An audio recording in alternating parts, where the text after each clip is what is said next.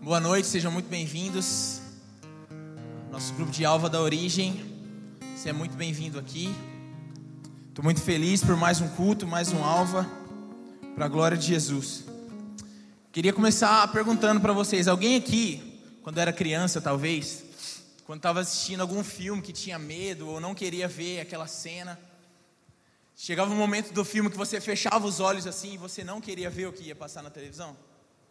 Alguém aqui já teve essa experiência? Eu lembro que quando eu era pequeno eu assisti pela primeira vez o Paixão de Cristo, clássico. Para crente é obrigatório. Quem já assistiu esse filme? Paixão de Cristo. É o filme mais famoso sobre Jesus, a sua vida, a crucificação e tudo mais. E eu lembro que quando chegava na parte dele ser agredido, humilhado, espancado lá pelos guardas, esse era o momento que eu fechava os olhos. Porque desde cedo ouvindo que Jesus, ele me amava, que Jesus era meu amigo. Depois ver o Jesus, meu amigo, sendo espancado, apanhando, sangrando. Era o momento que eu fechava os olhos e não queria ver aquilo. Agora, o sentimento que eu tinha enquanto eu estava vendo aquilo acontecer é: cara, esses soldados são muito ruins. Esses soldados, eles não têm coração. Como eles podem pegar Jesus, um cara tão bom? Todo mundo ama Jesus. A gente a estava cantando aqui, todo mundo ama Jesus. É bem difícil você falar com alguém sobre Jesus e ele falar, cara, eu não gosto do caráter de Jesus, eu acho ele uma má pessoa. Talvez você vai ter, você vai conversar com ateus, ele vai falar, cara, eu não, eu não creio em Deus, mas não tem como negar a figura histórica de Jesus. Ele foi uma pessoa que existiu. E vai ser muito difícil você achar alguém que vai falar, cara, Jesus é mau caráter. Não, porque ele não era. era uma, ele era uma excelente pessoa, era a pessoa perfeita. Então, quando eu vi aqueles soldados batendo, espancando Jesus, eu falava, cara, esses são mau caráter demais. E depois eu via Pilatos, mesmo dizendo que não via culpa alguma em Jesus, o condenando. Eu falava, Pilatos, você também é mau caráter pra caramba. Aí depois eu vi os próprios judeus traindo ele, os apóstolos indo embora. Aí no meu senso de justiça, mais uma vez eu pensava: vocês é tudo mau caráter. Só que essas pessoas crucificaram Jesus apenas uma vez, né? Pergunta é: quantas vezes eu e você já crucificamos Jesus? E é claro que a gente não vai subir no céu, tirar ele do trono e pegar a mão dele e começar a bater um prego. Lá em Hebreus capítulo 6 vai dizer que aqueles que já conheceram Jesus, o seu sacrifício, já experimentaram do Espírito Santo e continuaram vivendo de uma maneira sem mudança alguma, é como se eles zombassem e crucificassem o Filho de Deus de novo. E não sei para vocês, mas isso é muito pesado para mim. Porque o caminho até a cruz é bem sangrento. Então Jesus ele foi traído pelos seus, pelos seus, pelos seus melhores amigos, pelos judeus, pelo seu próprio povo. Depois ele foi espancado, julgado injustamente. Deixaram ele nu. Ele sangrou até a última gota de sangue. Então ali humilhado, o povo cuspia na cara dele na cidade. Até que chegou um momento que ele chegou lá no monte e crucificaram ele. Então pensar que existe um jeito de eu fazer com que Jesus, mesmo que espiritualmente, passe por tudo isso de novo, para mim é bem ruim assim. Não sei se mexe com vocês, mas comigo sim. Vamos abrir nossa Bíblia lá em Mateus, no capítulo 27, versículo 11.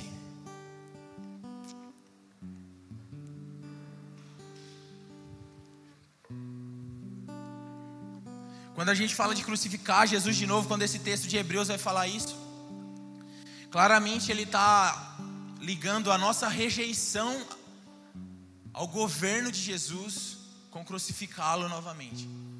A nossa rejeição ao perdão de Jesus com crucificá-lo novamente. A nossa rejeição a quem Deus é, a quem Jesus é, com crucificá-lo novamente. Tem alguém aqui que faz direito?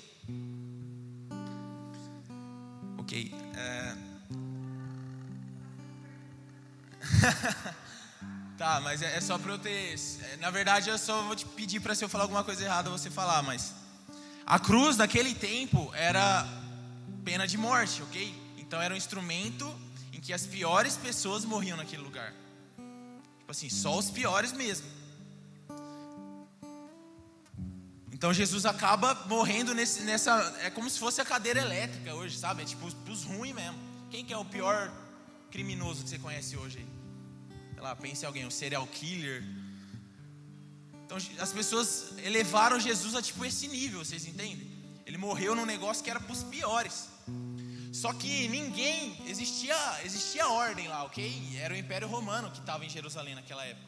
Então ninguém podia chegar e pregar alguém na cruz sem que antes existisse um julgamento.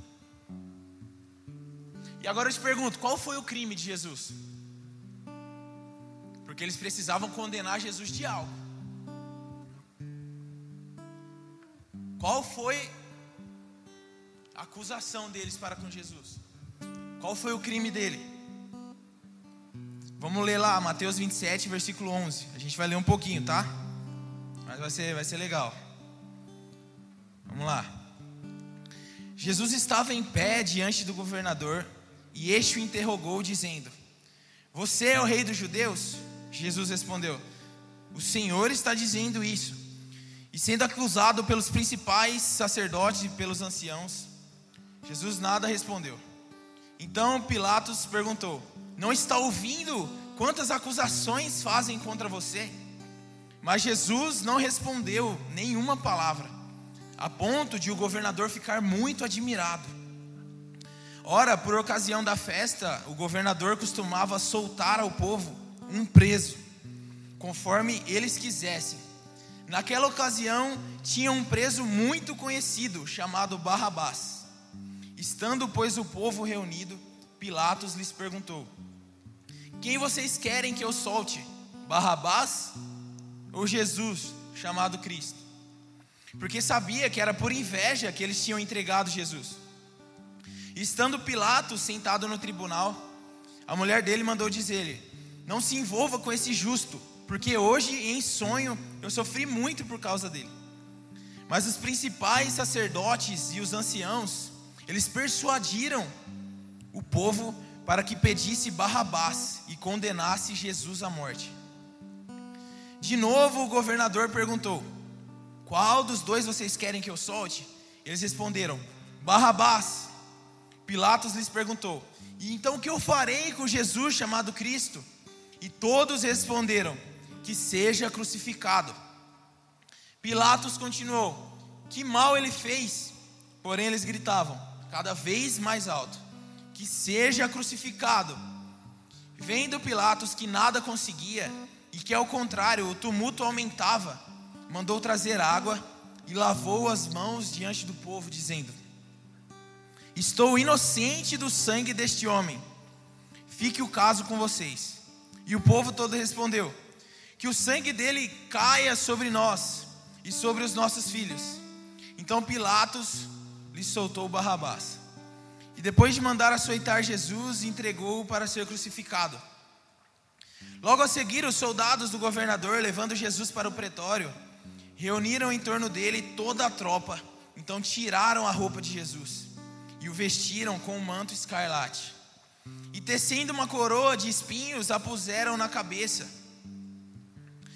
Colocaram um caniço na sua mão direita e, ajoelhando-se diante dele, eles zombavam, dizendo: Salve o rei dos judeus! E cuspindo nele, pegaram o caniço e batiam na sua cabeça. Depois de terem zombado dele, tiraram-lhe o manto e vestiam com as suas próprias roupas. Então o levaram para ser crucificado. Ao saírem, encontraram um sireneu chamado Simão, a quem obrigaram a carregar a cruz de Jesus. E chegando a um lugar chamado Gólgota, que significa lugar da caveira, deram vinho com fel para Jesus beber, mas ele, provando, não quis beber. Depois de os crucificarem, repartiram entre si as roupas, tirando sorte, e assentados ali o guardavam. Agora, esse versículo é a resposta da nossa pergunta. Por cima da cabeça de Jesus puseram por escrito a acusação contra ele: Este é Jesus, o Rei dos Judeus.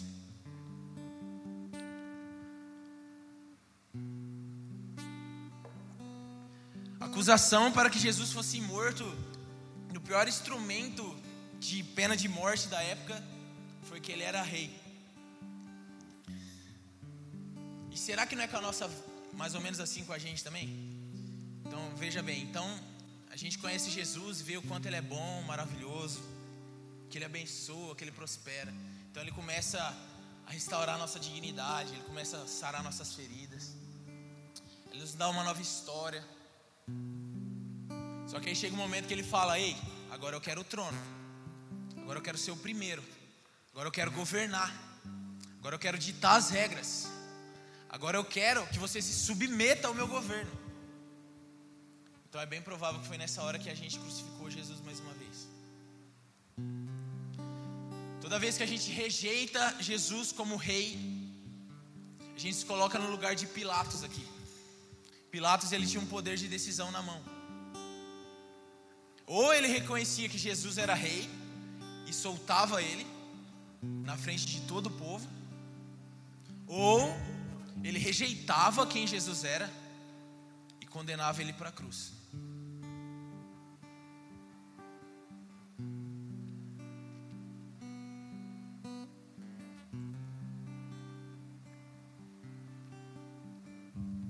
E é doido porque, gente, Pilatos ele era um cara muito importante, ele era governador.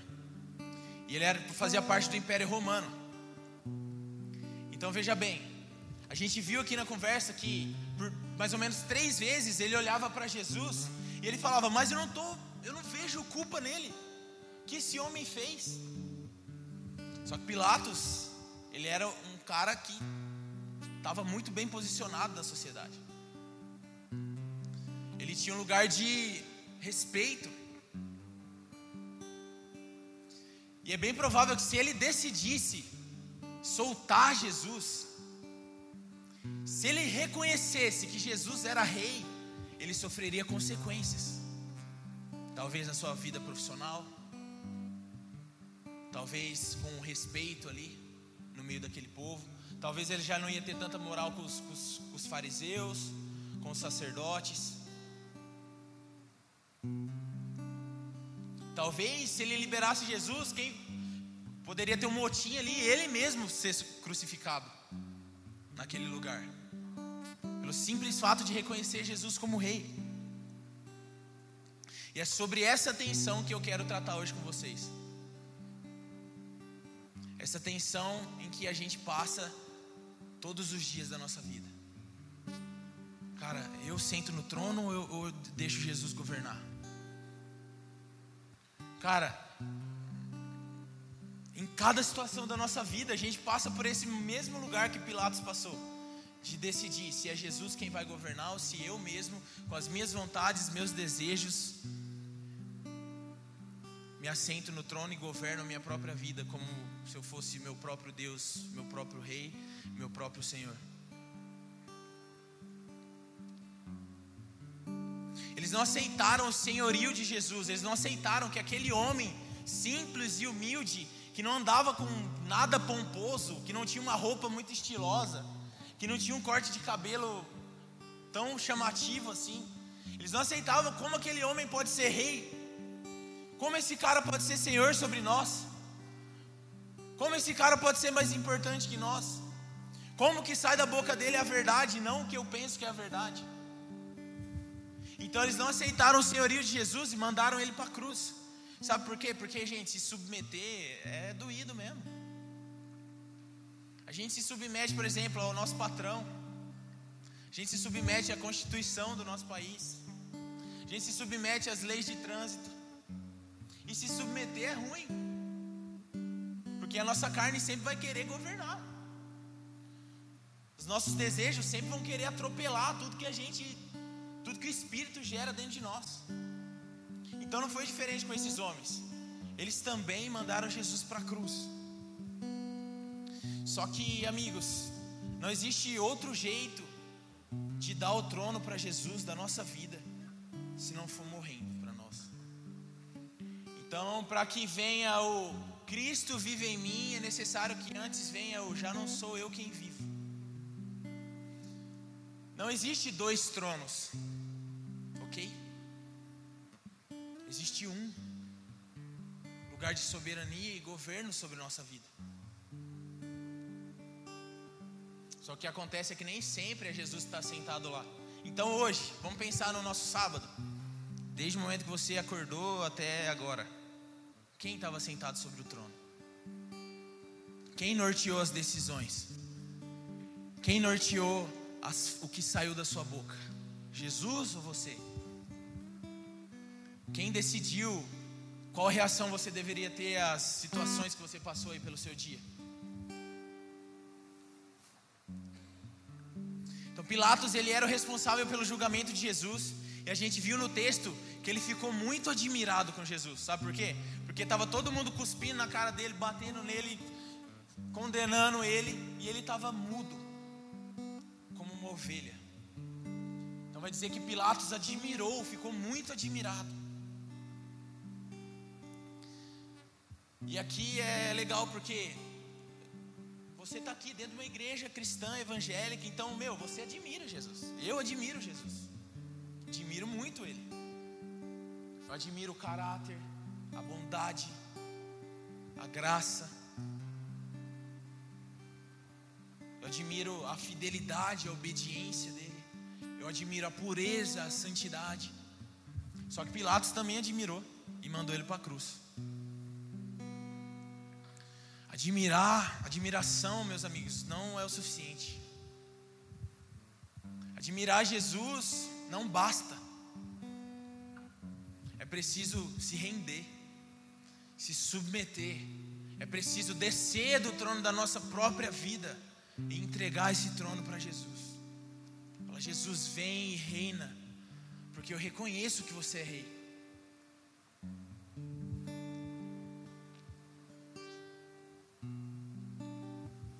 Outro elemento que a gente vai ver aqui no julgamento é a multidão. Então a gente vai ver que Pilatos ele era ele estava num lugar de decisão. Só que a gente vai ver que essa decisão não partiu dele. Teve muita interferência de gente de fora. Quero que você abra a Bíblia comigo agora em João 19, 10. Esse episódio aqui a gente consegue ler nos quatro evangelhos, então é muito legal que em cada um vai vai ter uma visão um pouco diferente, a gente acaba conseguindo enriquecer um pouco a história, lendo também em outros evangelhos. João, capítulo 19, a partir do versículo 10.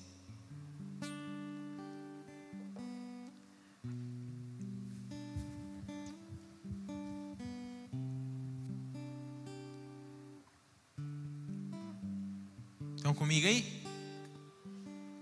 Vai, vai, vai colocar aqui também. Quem não achou, acompanha aqui atrás, ó. Agora Pilatos falando para Jesus, ok? Você não me responde. Não sabe que eu tenho autoridade tanto para soltar você como para crucificá-lo? Então Jesus respondeu: O Senhor não teria nenhuma autoridade sobre mim se de cima não lhe fosse dada. Por isso, quem me entregou ao Senhor tem maior pecado. A partir desse momento, Pilatos queria soltá-lo, mas os judeus gritavam: Se você soltar esse homem, não é amigo de César. Todo aquele que se faz rei é contra César. Quando Pilatos ouviu essas palavras, trouxe Jesus para fora e sentou-se no tribunal, no lugar chamado Pavimento, em hebraico Gabatá. E era a preparação da Páscoa por volta do meio-dia. E Pilatos disse aos judeus: Eis aqui o rei de vocês. Eles, porém, clamavam: Fora, fora, crucifique-o. Então Pilatos perguntou: Eu devo crucificar o rei de vocês? Os principais sacerdotes responderam: Não temos rei senão César. Então Pilatos entregou Jesus para ser crucificado e eles o levaram. A gente acabou de ler aqui, Pilatos queria soltá-lo. Só que a voz das pessoas ao redor dele, a voz daquela multidão, soou mais alto do que a voz que estava dentro do coração dele. E que voz que era, será, que estava ressoando dentro do coração de Pilatos? Falando que Jesus era inocente. Será que não é a mesma voz que a gente ouve quando a gente está prestes a errar também? Será que não é o Espírito Santo? Sabe, toda vez que a gente vai fazer uma caca, tem um antivírus gritando dentro de nós? Vai dar ruim. Presta atenção, não faz isso. É ou não é? Pilatos também passou por isso. Só que a voz que vem de dentro não é a única voz que a gente ouve. A gente deveria ouvir essa voz muito mais, só que a gente ouve muito mais as vozes de fora. Então, assim como Pilatos, muitas vezes a gente toma decisões da nossa vida, porque a gente está ouvindo pessoas de fora. E aqui eu não estou querendo dizer que você tem que viver, você tem que fechar os seus ouvidos para todo mundo, não ouvir ninguém, não ser discipulado por ninguém, não ser exortado por ninguém. Muito pelo contrário. Mas agora minha pergunta é: para quem você tem dado ouvidos? Pensa aí nos seus conselheiros hoje, os conselheiros da sua vida, as pessoas que, quando você quer tomar uma decisão, você vai para ouvir elas, você quer ouvir essas pessoas que você admira elas, você encontra sabedoria. As pessoas que têm tido voz na sua vida amam Jesus, são santas, têm um caráter reto. Ou você está entregando as rédeas da sua vida na mão de pessoas que vivem a seu bel prazer, tem nenhum tipo de régua moral.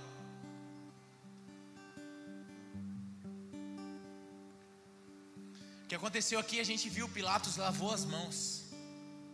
Ele terceirizou a escolha. Isso é uma coisa que a gente também faz. Sabe, a responsabilidade de coroar Jesus em nossa vida é nossa. E aqui eu não estou dizendo que se você não deixar Jesus governar a sua vida, ele não é rei, ok? Não. Jesus, ele está sentado no mais alto lugar nesse momento, governando tudo e todos.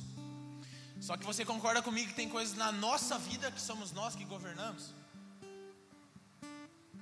Então, o trono do nosso coração é a gente que decide. Sou eu que tomo as decisões, sem nenhum parâmetro, sem nenhuma lei, sem nenhum mandamento. Ou seja, é Jesus que dita todos os meus passos. Essa decisão é minha. Essa decisão era de Pilatos. Só que ele terceirizou. Tinha muita gente pedindo para ele fazer isso. Tinha muita gente falando para crucificar. Muita gente falando para soltar Barrabás. E aqui eles falaram uma coisa que é chave. Eles falaram assim: se você soltar Jesus, então você não é amigo de César. E César aqui ele era a maior autoridade política, talvez cultural, porque naquela época era o Império Romano que ditava as regras. Então ficou o páreo ficou pesado, né? César e Jesus. Só que talvez hoje César para nós significaria que a cultura diz, o que o nosso tempo diz. Sabe? Então, tipo assim, se você vive, se você solta Jesus, se Jesus é quem assenta no trono da sua vida, então você não é amigo da nossa cultura. Você não é amigo do, do tempo que a gente vive, as coisas mudaram. A Bíblia é ultrapassada, a Bíblia é um livro de dois mil anos. Se você soltar Jesus, você não é amigo, você não é mais nosso amigo. Você não cabe mais aqui no nosso círculo. Se você viver por Jesus, então nem cola aqui com nós mais. Quem já passou por isso? Eu já a gente fica naquele dilema gigantesco entre ouvir a voz de dentro e ouvir a voz que está vindo de fora. Entre agradar o Senhor ou agradar os nossos amigos. E sabe, você não precisa abandonar seus amigos. Só que eu quero te fazer uma pergunta. Hoje, quando você cola lá, talvez na facu ou com a sua própria família, os amigos do condomínio, os amigos do bairro, você influencia ou é influenciado? Se a, se a resposta for eu sou influenciado, então talvez seja tempo de você não colar mais nesse rolê. Até que um dia você consiga colar e agora sim influenciar. Você não precisa nunca mais falar com essas pessoas. Só que você precisa se posicionar quanto a Jesus. Porque lembre-se, a nossa vida Imagina que a sua vida ela tem dois lugares que nunca estão vazios. Um desses lugares é um trono, só que o outro lugar é a cruz. Então, se você está no trono, consequentemente, quem está na cruz? Jesus.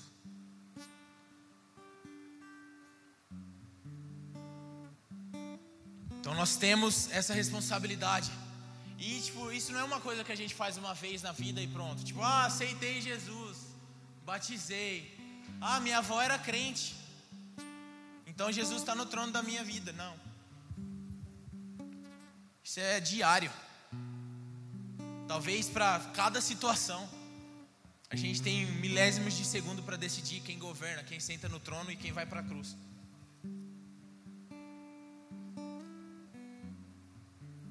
O que acontece é que a gente quer ser muito político também.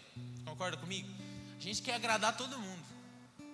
Ai, não quero contradizer ninguém. Não quero perder meus amigos. Ai, não quero falar que eu não concordo com esse tipo de, de, de piada, com esse tipo de conversa. Ai, gosto tanto deles. Só que a gente tem que se submeter a esse tipo de situação em que ou a gente agrada o Senhor ou agrada as pessoas, gente. É difícil, é bastante difícil, eu sei. Só que o Senhor, a gente já passou por tanta coisa, a gente já viveu tanta coisa em Deus que vai ficando sem sentido, sabe? A gente já não viver totalmente para Ele. Vai ficando uma coisa tosca. A gente vem aqui no Alva, no culto de domingo, e a gente vive uma coisa tão extraordinária, a gente sente Deus real, a gente tem convicção de que Deus é real. Só que aí na segunda-feira a gente vai para a faculdade, a gente vai para o rolê. Aí é tipo outra personalidade, outra pessoa. O que, que a gente é? Um personagem. Vai ficando sem sentido, a nossa vida vai ficando vazia. A gente vai se perdendo no personagem, sabe? Deixa eu falar, nos dias de hoje é, é impossível você se posicionar de maneira firme e fiel a Jesus e não incomodar ninguém. Na verdade, quando a gente olha para a história da igreja, em nenhum momento teve.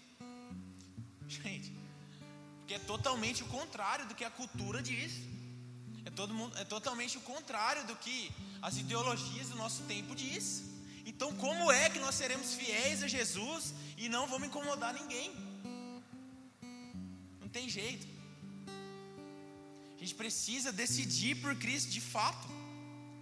E quando a gente olha para a história da igreja, a gente vê que os nossos irmãos, talvez hoje para nós o difícil é saber se a gente, ai, será que eu paro de, de ir no rolezinho? Será que eu paro de ir no barzinho?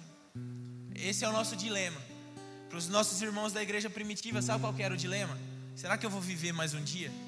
Porque o cara era tão convicto em Jesus que ele já sabia que uma hora ou outra ele, alguém ia matar ele. Mas o dilema dele era: será que é hoje? Será que é amanhã? Porque tipo, nada fazia ele arredar o pé de Jesus.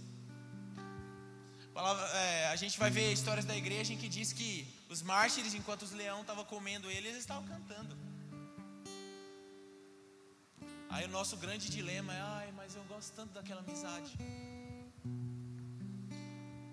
Para mim isso é desafiador. Eu não sei para vocês.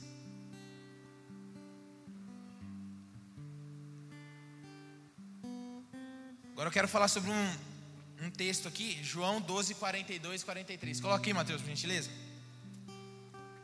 Só que os nossos irmãos da igreja primitiva, é bem provável que eles lembravam do que Jesus tinha dito. Sabe, se o mundo te odiar, eles me odiaram primeiro. Então, às vezes a gente fala assim: não, eu sigo Jesus, ele é meu rei e meu senhor. Só que a gente quer ter um destino diferente de Jesus. Gente, Deus não poupou seu filho primogênito. que será de mim, de você? Eles se apegavam no que estava escrito: se o mundo te odiar, eles odiaram primeiro a mim. Então eles olhavam para Jesus e diziam: Eu quero fazer parte dos sofrimentos do meu Senhor. Então, se era assim que ele se posicionava, então é assim que eu me posiciono. O que acontece é que a gente gasta muito mais do nosso tempo agradando as pessoas do que ao Senhor. João 12, 42. Vamos acompanhar aí. Está escrito: No entanto, muitos dentre as próprias autoridades creram em Jesus. Mas, por causa dos fariseus, não o confessavam, para não serem expulsos da sinagoga. Porque amaram mais a glória dos homens do que a glória de Deus.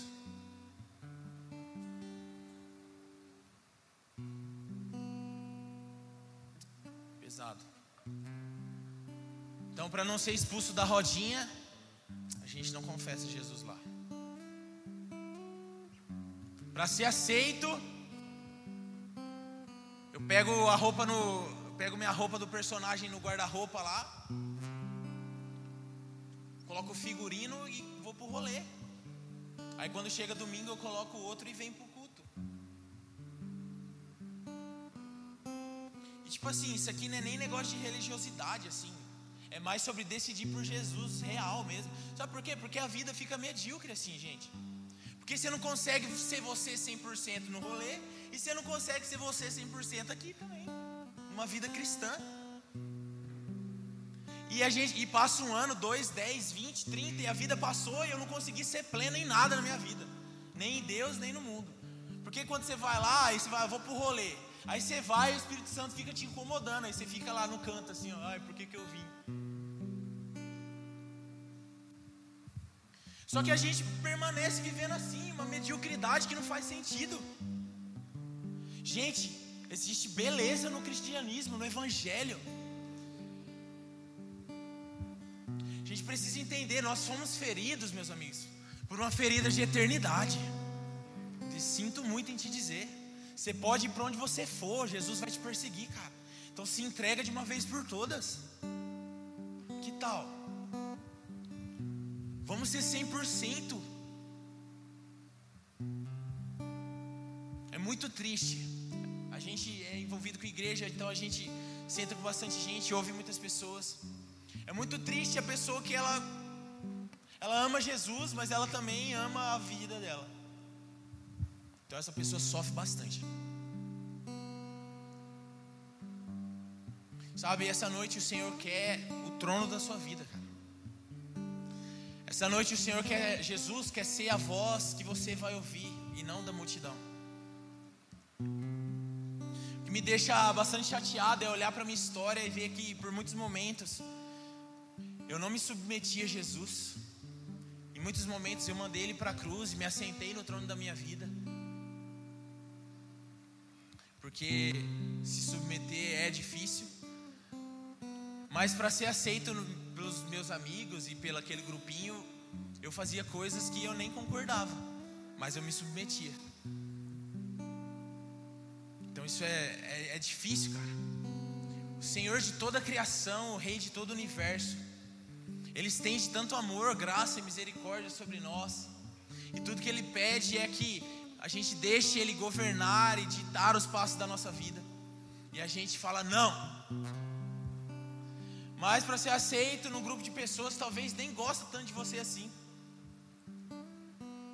Você faz coisas tipo que nem é você, mano. Você é outra, é outra pessoa lá, um personagem. Enquanto o Senhor quer te dar plenitude de vida. Enquanto o Senhor quer te fazer com que você se sinta vivo de verdade, que você é de verdade, que você não tenha dúvida da sua própria personalidade, que você saia dessa crise. Cara, quem eu sou? Eu sou essa pessoa aqui ou eu sou essa aquela pessoa da igreja? Isso é uma tortura, meus amigos.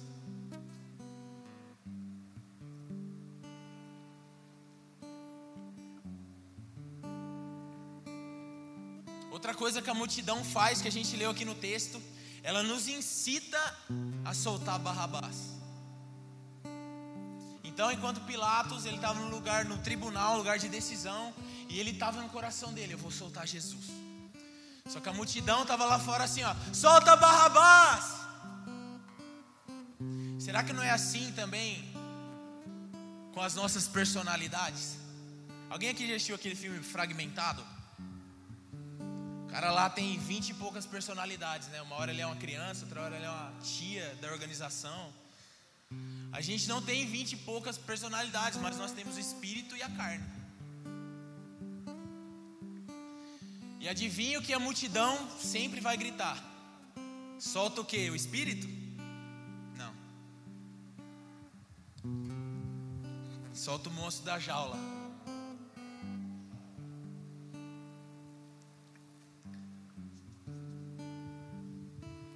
E a gente conhece as pessoas muito mais pelas suas reações do que pelas suas ações, né? Suas ações você pode planejar muito bem, estruturar, maquinar, arquitetar. Mas agora suas reações não. Quem que sai? Quem que você solta quando você bate o dedinho na, no pé da cama? Essa aí não tem como, né? Quem nunca soltou Barrabás nessa é. Mas quando você toma aquela fechada no trânsito, quando alguém fere o seu orgulho, quem sai? O que sai de você? O espírito ou a carne? O grupo de pessoas que a gente está no momento que aconteceu alguma coisa te influencia? O ambiente geográfico ali, onde você está, a localização influencia? Se as coisas que fazem Jesus sair para fora de nós é, são variáveis, então a gente não está tão convicto assim.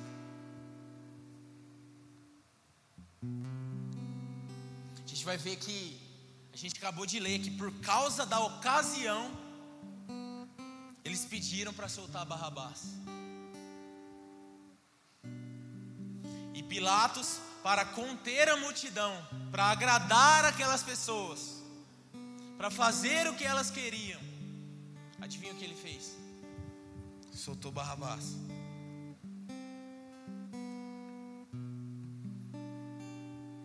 Gente, nesse dilema que todos nós passamos, eu e você, entre Jesus está no trono, na cruz, e entre o espírito e a carne, Jesus e Barrabás.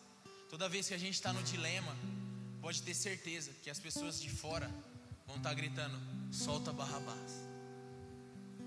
Só que existe uma voz dentro também gritando: solta Jesus. Deixa Jesus viver aí. Deixa o Espírito viver. Mata a carne, crucifica Barrabás e solta Jesus. Deixa Jesus reinar. Uma coisa que é doida para mim, que quando a gente está passando por um processo assim de real conversão, por que real conversão? Porque eu cresci na igreja, por exemplo, mas eu me converti faz alguns anos só, faz pouco tempo. Porque o que é conversão, gente? é quando você não tem mais dúvida de Jesus. É quando pode todos os teus amigos te abandonam, você fica sozinho, mas você não tem dúvida de Jesus. Isso é conversão. Então é normal nesse processo ah, a gente ter contato com pessoas que parecem que já não gostam tanto de nós assim. Alguém já passou por isso aqui? Então, tipo assim, você está lá e é aquilo, né? Jesus vem, ele mete o pé na porta, você muda assim totalmente. Só que ainda existem muitas coisas que a gente precisa ir mudando aos poucos. Então, aquele grossão você já mudou. Aí então você encontra aquelas pessoas e parece que elas nem gostam de você. Mas aí eu ficava me perguntando, cara, mas o que, que fazia essa pessoa gostar de mim então? Porque, tipo assim, agora eu tô com a minha dignidade restaurada pelo Senhor. Eu tô com as minhas feridas curadas. Talvez você saiu da depressão. Talvez o Senhor te tirou de um vício maldito. Você não conseguia sair. E você chega todo feliz para aquele que você considera amigo. Aí você cola com ele, ele te vê bem, mano. E sabe o que ele quer fazer? fazer com que você volte a ser aquela pessoa destruída, despedaçada, viciada, com as emoções em pedaços. Aí eu me pergunto, cara, mas que, que, amizade que é essa? Faz sentido?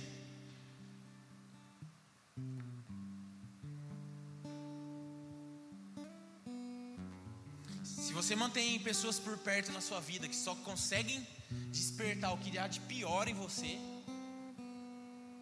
está na hora de você mudar o círculo.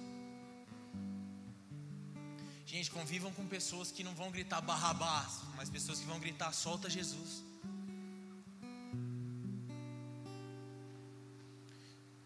Hoje é uma noite da gente deixar de que as circunstâncias, as pessoas que estão em volta decidam por nós sobre quem governa a nossa vida. Hoje é uma noite que o Senhor está nos desafiando a entregar o trono para Ele de uma vez por todas.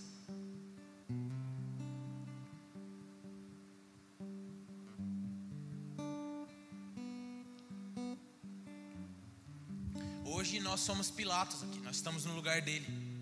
Só que agora a decisão não é diante dos judeus, dos romanos. A decisão que a gente precisa tomar hoje é diante dos nossos amigos, da nossa família, do nosso namorado, namorada, esposa, marido, filhos.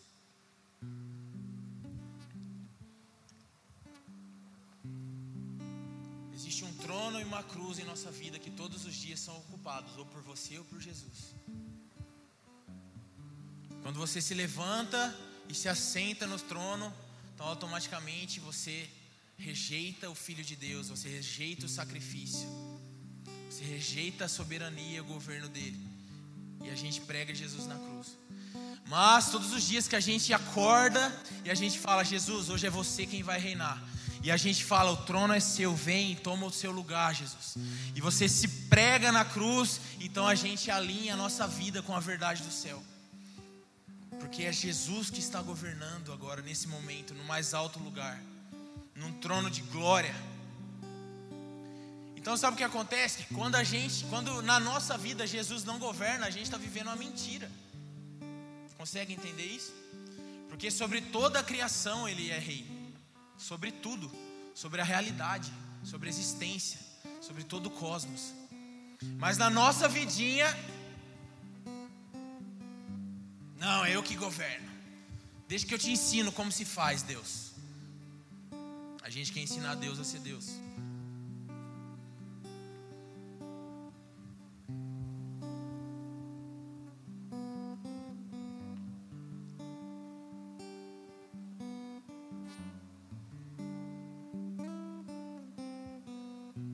A gente vai ver que quando Jesus é pregado, lá na cruz eles escrevem acusação. Era normal, o criminoso ele tinha sua acusação escrito numa placa em cima da cruz. E vocês lembram onde Jesus era rei, rei dos judeus.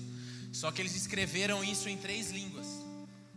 Eles escreveram rei dos judeus em hebraico, grego e em latim.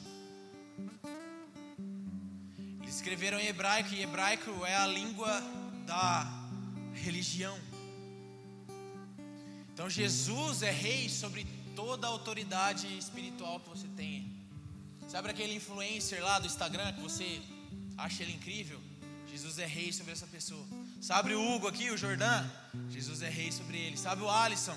Jesus é rei sobre eles. Jesus é rei sobre o, o, os sacerdotes daquele tempo. Jesus é rei sobre todos os personagens da Bíblia, desde os patriarcas até os do Novo Testamento. Jesus é rei. Eles escreveram também Jesus, rei dos judeus, em grego. E grego é a língua da filosofia.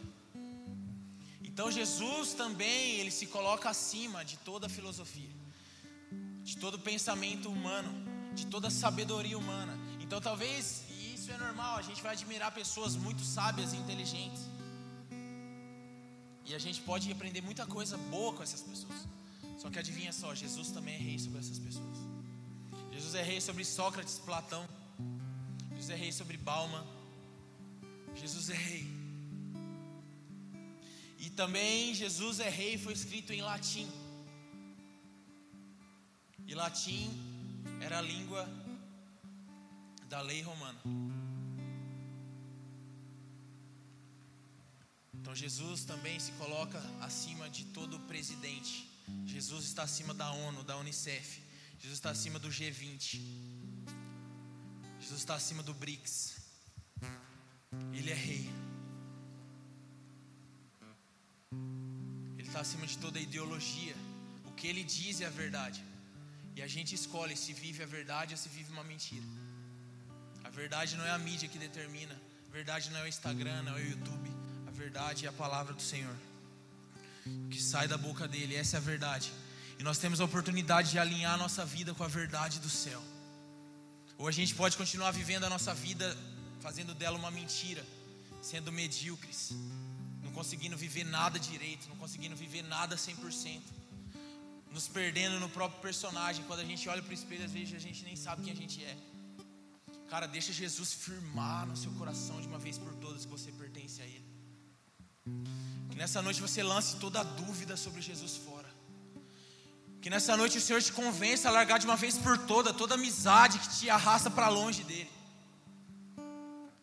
Que nessa noite Jesus te vença. Que nessa noite Jesus vença a nossa sabedoria que a gente acredita ter. Que Jesus vença toda a inteligência.